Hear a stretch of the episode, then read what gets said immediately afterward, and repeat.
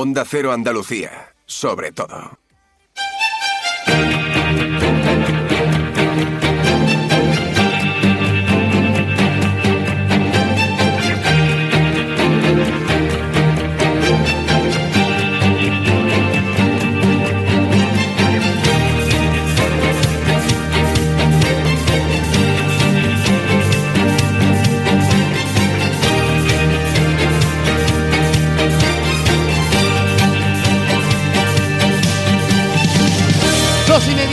Buenas tardes señoras y señores y bienvenidos a Gente Viajera Andalucía, miércoles 14 de febrero, el azar ha querido que coincida la emisión de nuestro programa con este día señalado en el calendario para algunos y una jornada sin más, ¿eh? para otros, para aquello de que el amor, ya saben, debe estar todos los días del año. Pero eso a nosotros nos da exactamente igual porque lo que nos gusta, lo que queremos de verdad es conocer Andalucía, que conozcan Andalucía y sus, a buen seguro, muchos rincones y secretos todavía por descubrir. A ver, que ya estamos, eh, ya que estamos, les vamos a dar algunos planes en destinos eh, poco convencionales que no tienen por qué visitar a modo de declaración amorosa, pero que seguro que les gusta. Será en un ratito. Antes, seguimos muy pendientes del que va a ser, a buen seguro, uno de los principales retos que afronte el sector turístico, toda la industria si se quiere conseguir el gran objetivo de este 2024, que es batir nuestro propio techo de cristal. Ese problema es la sequía y si bien estas últimas lluvias han venido muy bien, la situación todavía sigue siendo bastante complicada. Ya la Comisión de la Gestión de la Sequía acordó el pasado jueves limitar a un máximo de 200 litros por habitante y día el consumo de agua en 40 municipios de Cádiz. En el municipio de Tarifa, por ejemplo, que se encuentra actualmente en situación de escasez severa, se ha aprobado una medida de ahorro del 10%, pero podría también llegar a esa mencionada limitación.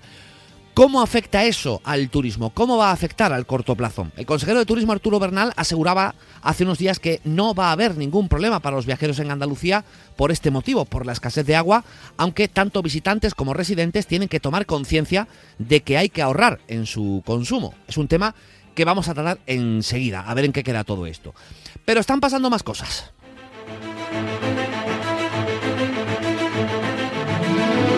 Los aeropuertos españoles disparan su tráfico en enero, han cerrado de hecho con un récord histórico para un primer mes del año con más de 18,66 millones de pasajeros, es decir, un 10% de diferencia con el mismo mes del año anterior. El ranking de los aeropuertos españoles con el mayor número de pasajeros en el primer mes del año lo encabeza Madrid, después Barcelona y en tercer lugar Málaga. Es el primer andaluz con 1.344.000 pasajeros con crecimientos de dos dígitos, un increíble 20%.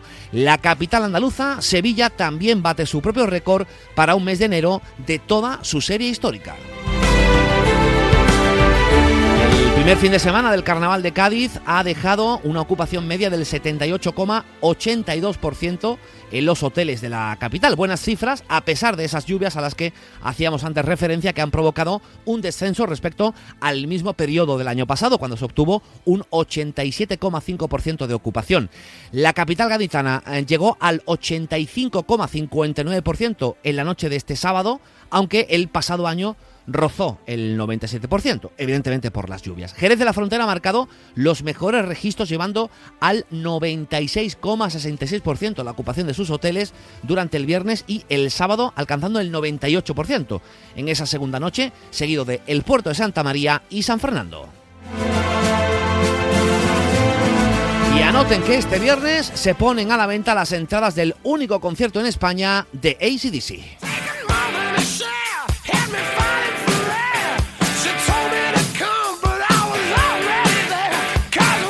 Señor, la mítica banda vuelve a los escenarios con una gira por Europa. En total son 21 conciertos y esta banda ha decidido abrir una sola fecha de su gira en la península ibérica. Y en esta ocasión será en Andalucía, concretamente en la capital andaluza, en Sevilla, en el estado de la Cartuja, el próximo 29 de mayo, aunque las entradas se pondrán a la venta este 16 de febrero, o sea, pasado mañana para todo el que esté interesado. La venta dará comienzo a las 9 y 45 minutos de la mañana en Ticketmaster, un poquito más tarde, en torno a las 10 de la mañana. Tomen nota porque la entrada más barata para ver a este grupo es de 150 euros, como pueden escuchar, 150 euros por ver a, a ACDC. Eh, tenemos a Nacho García en el control técnico de sonido. Arranca una nueva edición de Gente Viajera Andalucía.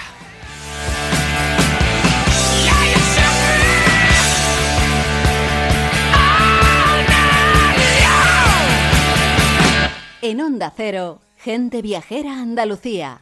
Chema García.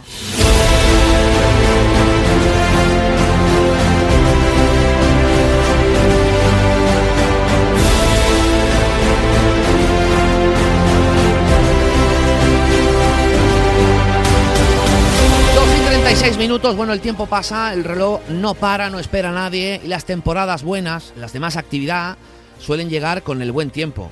Ese buen tiempo lo tenemos ya ahí, a la vuelta de la esquina. Eso es una buena noticia, pero ese clima no trae lluvia y esa lluvia la necesitamos. El sector se enfrenta a esa gran dicotomía de tener por delante quizás el mejor año de la serie histórica en cuanto a visitante y a la vez un problema que puede dar al traste o al menos afectar con esas eh, previsiones. Lo que no sabemos es cuánto afectará. Como les decíamos, afecta a toda la comunidad, aunque por ejemplo en Cádiz se ha limitado a un máximo de 200 litros por habitante y día el consumo de agua en 40 municipios.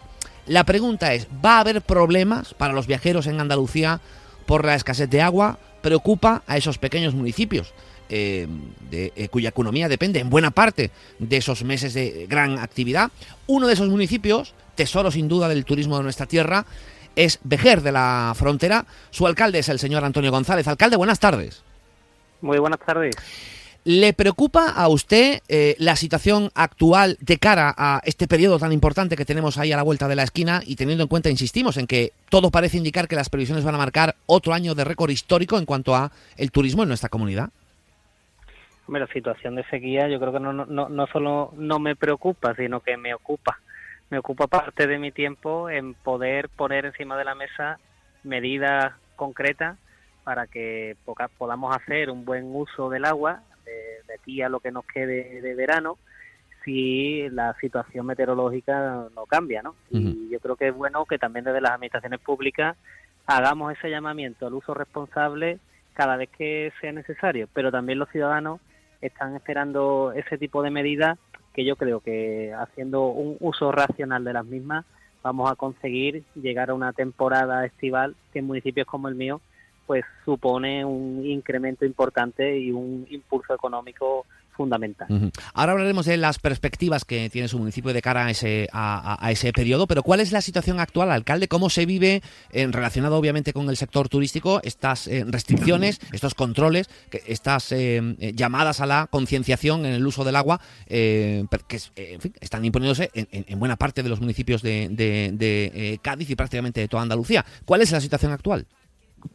Bueno, la situación es que tenemos un 20% menos de caudal de agua que nos entra por el Consorcio Provincial de Agua y frente a esa situación ayuntamientos como el nuestro, ayuntamientos pequeñitos, tienen que hacer frente con medidas no solo ya de concienciación, sino directamente de prohibición. Es decir, antes recomendábamos, pues ahora vamos a tener que prohibir.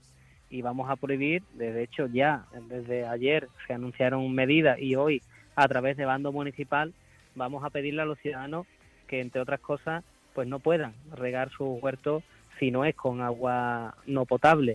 Eh, también esas fuentes que no sean con circuito cerrado van a estar inutilizadas. Las limpiezas también de ventanas, de fachadas, con mangueras y con agua potable tampoco se va a poder hacer. Tampoco se van a habilitar, por ejemplo, duchas en las instalaciones municipales, mm, del, ya sea en playa, ya sea también en instalaciones deportivas. Vamos a bajar la presión de agua en caso en el que sea necesario. Vamos a hacer entre todos un uso responsable del agua y también, lógicamente, estamos adaptando a la normativa municipal, es decir, a través de ordenanza, la posibilidad de sancionar el mal uso de agua que hasta ahora pues no se había regulado para que también aquel que haga un mal uso e irresponsable de los recursos hídricos pues pueda ser sancionado por parte de nuestros agentes de la policía local, ¿no? Así que yo creo que, que si todos cumplimos, no solo vamos a llegar a esa reducción y vamos a cumplir con esa reducción del 20% de agua, sino que vamos a llegar a que tengamos un verano un poquito más tranquilo. Y eso de eso se trata. Esas medidas eh, que son coherentes y que son urgentes y que son necesarias, porque la situación evidentemente es, problemática y, e insistimos, se trata de ahorrar todo lo posible porque luego llega el verano, la población en municipios como el suyo aumenta muchísimo, no solo la actividad, sino mucha gente que eh, vive en ese, en ese municipio. No sé si teme usted el consejero de turismo lo tenía claro, esto no va a afectar al turismo en nuestra comunidad, a los viajeros que vengan a Andalucía, se va a hacer una campaña de concienciación importante, ya se está haciendo, para los eh, habitantes de estos municipios y también para los visitantes, pero no sé si teme usted que ese mensaje que es necesario pueda influir de una manera negativa en la gente que decida ir este verano, por ejemplo, a su municipio o, está muy por encima. No, creo que afecte negativamente, se, lo voy a, se le voy a explicar por qué, porque tristemente no solo no está lloviendo en nuestro país, sino en los países del entorno, ¿no? Estamos en una situación eh, de crisis climática, mm, allá por donde vayamos, allá por donde viajemos, hay problemas en todos los países y, y, por supuesto España no es ajena, ¿no? a la situación climática mundial. Pero también en municipios como el nuestro hay una conciencia ciudadana ya creada, porque nosotros, municipios como Vejer de la Frontera, viven del turismo y, somos un pueblo conocedor de, tanto sus atributos positivos como también las deficiencias que en estos momentos tenemos.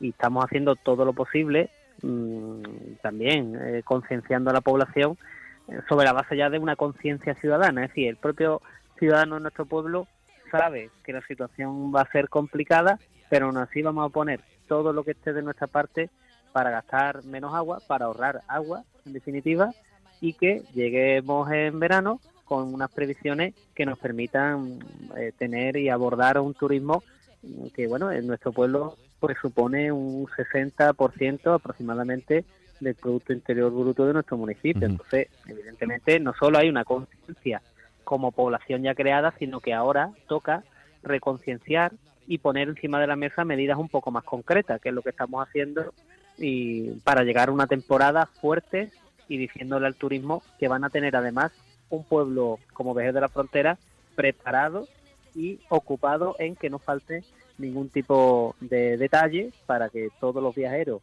que decidan visitar nuestro pueblo un año más tengan a bien eh, recibir mm, em, buenas sensaciones de los hoteles, de los restaurantes, de, los establecimientos, de los comercios. No van a tener ningún tipo de problema en nuestro pueblo porque ya el ciudadano de Vejer se está preparando.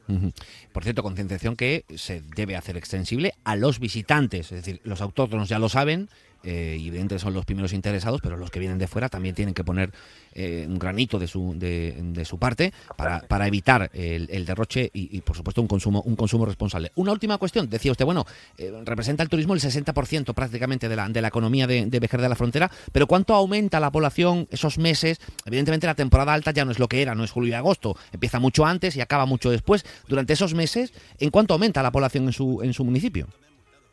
Bueno, nosotros eh, somos un municipio de unos 13.000 habitantes y en verano, dependiendo de la fecha, porque es una población que fluctúa en virtud también de la, de la temporalidad y demás, eh, pero bueno, podemos oscilar los 25 o 30.000 habitantes. Por tanto, aumenta considerablemente la población del municipio, aún así en las medias eh, de caudal que nos, nos ha establecido el consorcio se ha tenido en cuenta, que es algo también importante, es decir, se ha tenido en cuenta los meses de verano, se ha tenido en cuenta el periodo estival, se ha tenido en cuenta la, la, la, presión turística eh, y, y los meses donde Vejer de la Frontera pues tiene más acoge a más gente en su término municipal.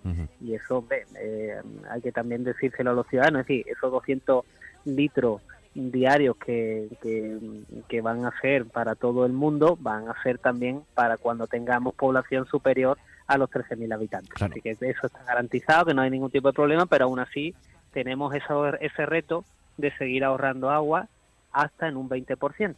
De ahí que pedamos ahora, desde ya, medidas de concienciación y, por otro lado, medidas de prohibición.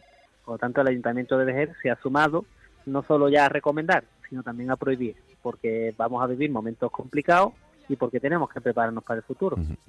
Bueno, pues en cualquiera de los casos, no sé si, eh, a ver, evidentemente muchos de nuestros, eh, oyentes conocen Vejer de la Frontera y sus maravillosas playas. Si no lo han hecho, tienen que acercarse y disfrutar, porque es un municipio que merece mucho la pena. Eh, posiblemente de los más bonitos que haya en, en, Andalucía, ¿por qué no decirlo? Y si uno acude allí, con un poquito de, de, España también, sí, y del mundo también, vamos a decir, alcalde, ¿por qué no? Vamos a decirlo.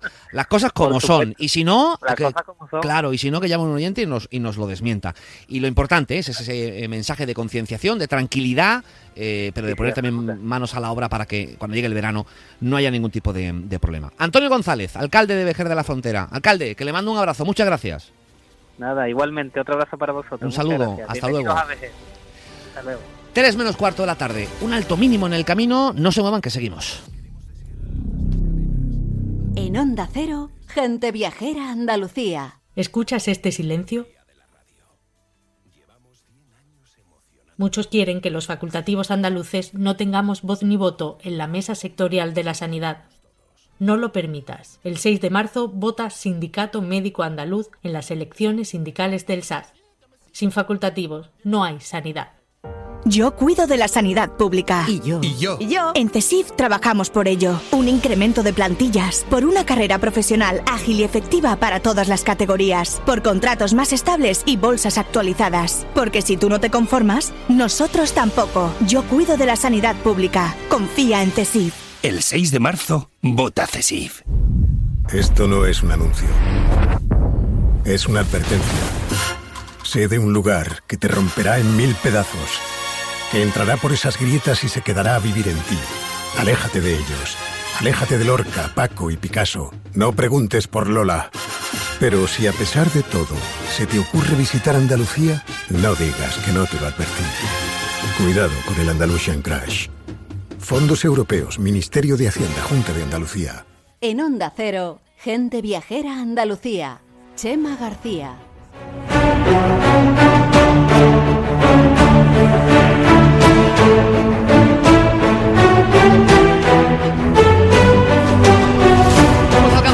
2 y 47 minutos de la tarde, ya estamos de nuevo en directo, de vuelta aquí en Gente Viajera Andalucía. Les decía al inicio del programa que íbamos a proponerles planes originales diferentes para estos días, este o no, usted celebrando San Valentín, ¿eh? A ver, ¿qué les parece, por ejemplo, como idea, como propuesta, pasear por una pasarela colgante de unos 105 metros de altura, a una altura de 105 metros del suelo, mejor dicho. Está de moda, ¿eh? Bueno, sigue estando de moda desde que reabrió sus puertas al público a finales de marzo del año 2015. Es una propuesta que vale para todo el año. Oye, pues igual si está usted pensando, no lo sé, ¿eh? eh pedir matrimonio aprovechando este 14 de febrero, esta semana, pues igual puede hacerlo eh, a esas alturas en el Caminito del Rey, en Málaga. Su director es Marcelino Méndez. Señor Méndez, buenas tardes. Buenas tardes, Chema, ¿qué tal? ¿Cómo estás? Bueno, tan de moda que eh, hace muy poquito han puesto eh, ya las, eh, las entradas a la venta, pero para el periodo de, abril al mes de agosto. Sí, bueno, hemos puesto las entradas a venta hace un par de semanas, desde el periodo que comprende del 1 de abril al 30 de septiembre. Y, y bueno, y la verdad que fue, como viene siendo habitual, fue, fue un éxito en las 24 primeras horas se vendieron más de 41.000 entradas. Madre mía. 41.000 entradas en pocas horas. Efectivamente, en 24 horas. Eh, eh, es evidente, y lo decíamos, desde que abrió sus puertas eh, se ha convertido en un, en un destino único. Quizás que sea único, que sea tan original, es el principal valor añadido de este producto, que, se ha convertido en, un, en, uno de los iconos de turismo de interior de la provincia, pero que durante todo ese tiempo no ha dejado de crecer. Sí, efectivamente. Desde que abrimos las puertas en, el año 2015, eh, el Caminito Rey ha supuesto un revulsivo económico para, para todo el entorno del, propio Caminito. Y la verdad es que comenzamos con, con un éxito brutal. Eh, éramos un destino muy muy joven, recién nacido, y ahora pues bueno estamos ya en una fase, en una fase, perdón, un poquito más más experimentada en la cual estamos trabajando y dedicando a otros aspectos como es la, excelencia, la calidad y, trabajando día a día para que sigamos eh, aportando nuestro granito de arena en, todo el entorno. Para aquellos que no lo conozcan, eh, que digamos no he escuchado hablar mucho del Caminito del Rey, eh, ¿qué les diría a esos andaluces o españoles que nos estén escuchando y digan, oye, pues yo, yo quiero, quiero andar por ahí, quiero saber cómo se siente, quiero vivir esa experiencia? ¿Qué es el Caminito del Rey? Pues vamos a ver, el Camino del Rey es un, es un camino de servicio entre las dos centrales hidroeléctricas. Se desarrolla eh, en dos términos municipales, en Álora y Ardales. Y creo, creo que tiene una historia que es eh, apasionante, aparte unas anécdotas muy curiosas y normalmente, salvo contadas excepciones, el, grado de satisfacción que tenemos en, la visita es, muy elevado. La verdad que creo que por lo menos, o al menos una vez en, en la vida es un, recorrido que, debe de hacer. De hecho, pasó eh, de ser uno de los senderos más peligrosos del mundo a un camino que es, bueno, pues, pues muy seguro, no voy a decir totalmente porque nunca se puede saber, también entraña algunos riesgos porque se camina a 105 metros de altura, pero bueno, está todo, evidentemente la seguridad del visitante está garantizado. ¿Qué era antes ese, ese, ese caminito, ese trayecto? Pues sí, como bien dices, eh, Ahora mismo, a día de hoy, estamos tratando de, convertir a, a, Caminito y estamos muy cerca en uno de los destinos más, más seguros de, Europa. Estamos eh, invirtiendo muchísimo tiempo y dinero en, la seguridad y nos hemos rodeado, hemos sabido rodearnos de, los mejores profesionales en este sentido y, las mejores universidades andaluzas, ¿no? Eh, a partir de ahí, pues como bien decías, eh, intentamos garantizar siempre la seguridad pero no hay que olvidarnos que, nos empieza una actividad de turismo activo eh, y por definición pues entraña un cierto, un cierto peligro. Aunque siempre minimizamos todos los riesgos posibles. Hombre, si no existiera ese mínimo peligro, pues tampoco tendría, ¿no? La, quizás, ¿no? La, misma, la misma atracción. Ese, puntito de peligrosidad seguramente siempre atrae. Por cierto, ¿qué tipo de visitante de perfil eh, atrae este producto del Caminito del Rey. Entiendo que mucho eh, turismo nacional, seguramente mucho malagueño también, pero eh, posiblemente mucho turista internacional también le guste vivir esa experiencia. Pues sí, nosotros hemos, hemos detectado que son dos perfiles muy distintos en función del día de la semana. de martes, pues nosotros normalmente abrimos de martes a domingo.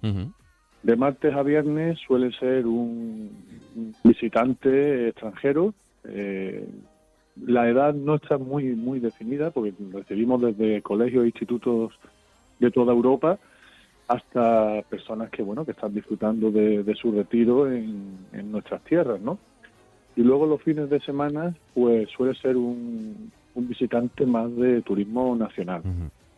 Eh, sí es cierto que, la edad oscila entre los 8 y, sin límite, ¿no? Hay un mínimo de edad para hacer el caminito, que es 8 años, y como, como te comentaba, pues mm, tenemos la suerte de, recibir visitas de centros educativos, universidades, eh, colegios, institutos, eh, y luego pues tanto colectivos como personas individuales como agencias de viaje que, nos visitan prácticamente a diario. Una última curiosidad, porque aprovechando que hoy es 14 de febrero y que intentando eh, ampliar un poco los planes de ocio de los oyentes, digo, oye, pues igual ir al Caminito del Rey. ¿Alguna pedida de mano se ha, se ha producido en el Caminito del Rey? Pues sí, la verdad que, que han sido ya varias y además eh, nos dimos cuenta, yo tuve entre comillas la suerte en una ocasión hace unos cuatro años, eh, observando las cámaras porque teníamos un pequeño incidente y, queríamos comprobar unas cosas y, vimos cómo había una pedida y hace relativamente poco eh, también visualizando las cámaras por motivos de, seguridad eh, fue Francisco Vázquez que es el, gerente de la UTE que, que gestiona el Caminito del Rey eh, fue el que se dio cuenta que había una pareja que estaba, el señor estaba con su rodilla en el suelo y estaba pidiendo matrimonio a, una chica. Pues para que vean eh, que esto tampoco garantiza que le vayan a decir que sí, pero bueno, puestos a pedir matrimonio en un lugar original, pues qué mejor, ¿no? Que, el Caminito del Rey. Su director es el señor Marcelino Méndez y le quiero agradecer mucho también que haya tenido la deferencia de, de atender a este, a este programa. Señor Méndez, muchísimas gracias, un saludo. Pues igualmente y al contrario, muchísimas gracias a vosotros por, por acordaros del Camino del Rey.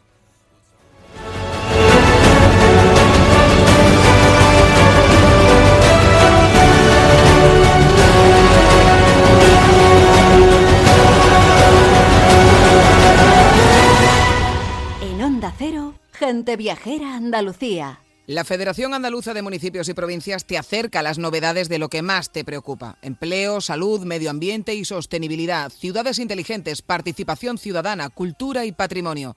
Tienen más información en famp.es. La mayoría de incendios en el hogar están provocados por descuidos, olvidos y despistes. Enciende tu conciencia, apaga el riesgo.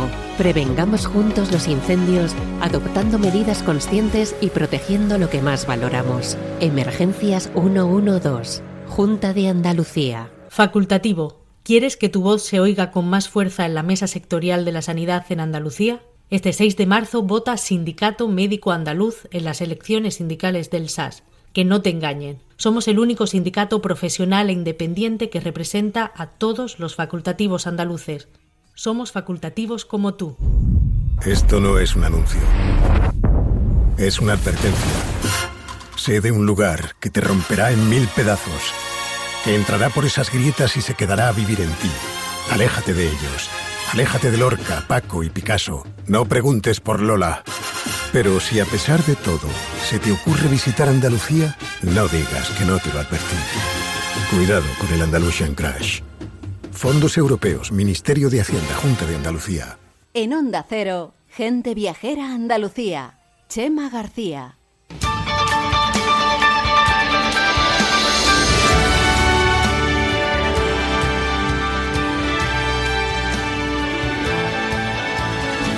Cuatro minutos nos separan de las tres en punto de la tarde. Vamos con la agenda de ocio. Tenemos muy poquito tiempo. Nuestra primera parada, la de la agenda de hoy, es en Granada.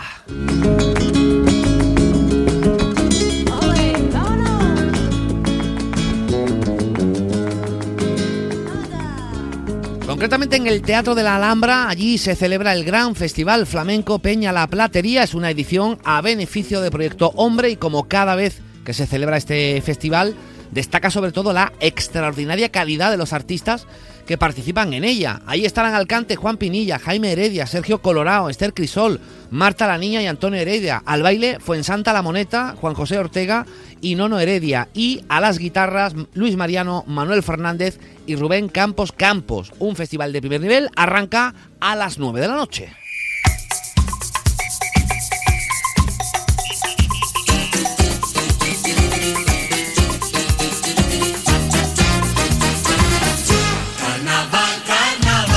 La semana pasada, de hecho, les hablábamos, por ejemplo, del carnaval de Alama de Granada, que era muy original. Recuerdan ustedes, como en la película El Orfanato, estos niños que llevan así una especie de máscara un poquito rara. Es un poquito tétrico, pero es muy original y merece mucho la pena conocerlo. Pero el carnaval ha arrancado en toda Andalucía, no solo en Cádiz, como hablábamos la semana pasada. Por ejemplo, en Córdoba es una de sus fiestas más populares. De hecho, no existe certeza de cuándo arrancó. Se cree que fue allá por las primeras décadas del siglo XIX, cuando los jóvenes se reunían con sus guitarras en los patios de vecinos al, anochecer y en esta época muchos habitantes se disfrazaban y lanzaban borlones de papel desde los balcones a los sombreros de los transeúntes y así se cree que nació el carnaval, el carnaval en este municipio andaluz.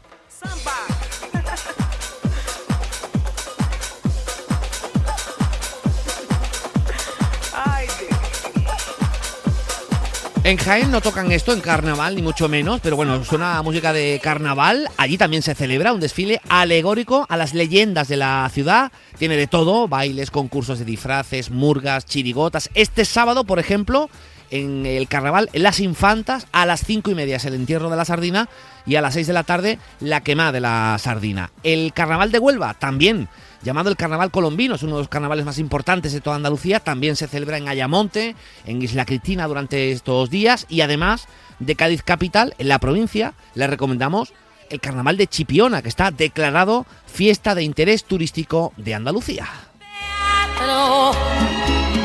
Lo tuyo es puro teatro, falsedad bien ensayada estudiado simulacro. Del apartado teatral le recomendamos la obra de Daniel Veronese, que es premio Maxi Americano, con grandísimos actores. Esa obra se llama Los Amigos de ellos dos, un espectáculo que está protagonizada por Malena Alterio y David Llorente. Cuenta la historia de dos parejas amigas que se encuentran a cenar todos los jueves desde hace muchísimos años.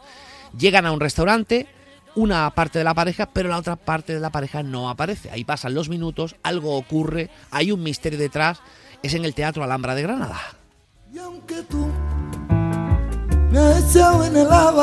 Y vamos a terminar en Sevilla, la capital andaluza. Este domingo a las 9 de la noche llega este hombre, Diego El Cigala, con obras maestras que es el disco número 14 de su carrera, con algunas de las joyas de autor sin género definido, como él le gusta eh, decir, una colección de grandes canciones muy conocidas en español que el maestro Cigala ha decidido regalar a todo su público, que es muchísimo. Con el Cigala nos marchamos, no sin antes animarles a que se queden en la sintonía de Onda Cero y, por supuesto, a que vuelvan el próximo miércoles a las dos y media aquí, en Gente Viajera Andalucía, para seguir conociendo nuestra comunidad. Sean felices, adiós.